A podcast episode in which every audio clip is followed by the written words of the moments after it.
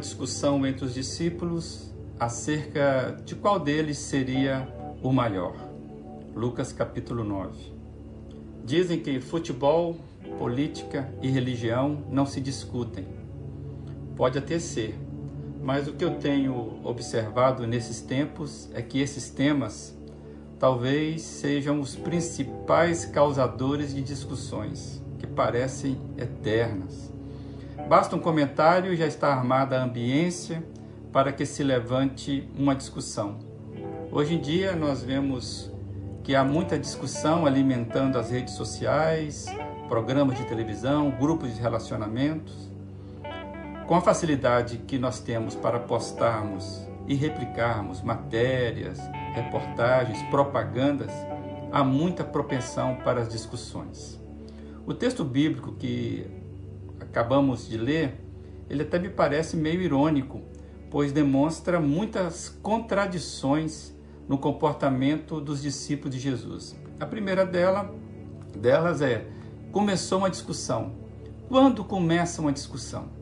Geralmente quando as pessoas entendem que têm razão ou que estão convictos das suas certezas em relação a outra pessoa. No caso aqui dos discípulos de Jesus, ninguém tinha razão alguma sobre o que discutiam. Simplesmente era um bando de equivocados defendendo os seus equívocos, perdidos nas suas certezas e argumentos loucos, se nós olharmos o padrão ou os padrões do reino de Deus. O segundo ponto é que a discussão era qual deles seria o maior. Demonstra motivação que geralmente motivam as discussões. Ninguém entra numa discussão para perder, sempre queremos ser o maior numa discussão.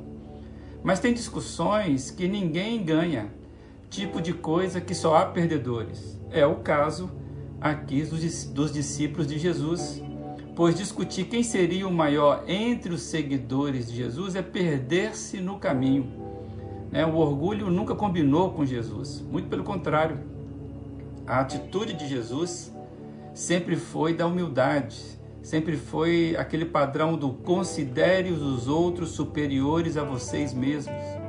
Jesus nunca reivindicou sua majestade, antes se humilhou sendo obediente até a morte e a mais humilhante das mortes, né? As atitudes de Jesus em sua liderança, por exemplo, tinha como padrão o padrão do servo.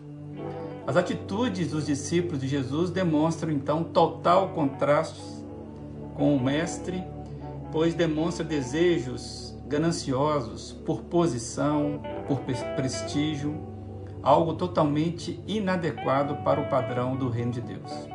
Bem, eu entendo que isso serve de alerta para todos nós hoje, nós que dizemos ser seguidores de Jesus. Lamentavelmente, me parece que andamos desatentos quanto a isso.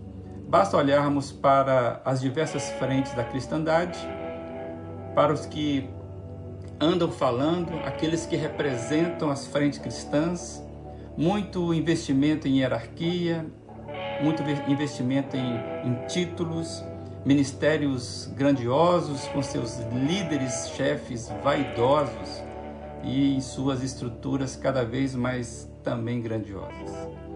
Ambição de honra e luta pela superioridade e precedência são pecados que mais facilmente afetam os discípulos do nosso Senhor Jesus. Que o nosso Senhor tenha misericórdia das nossas posturas contrárias e que sejamos mais afeitos a servir do que às discussões.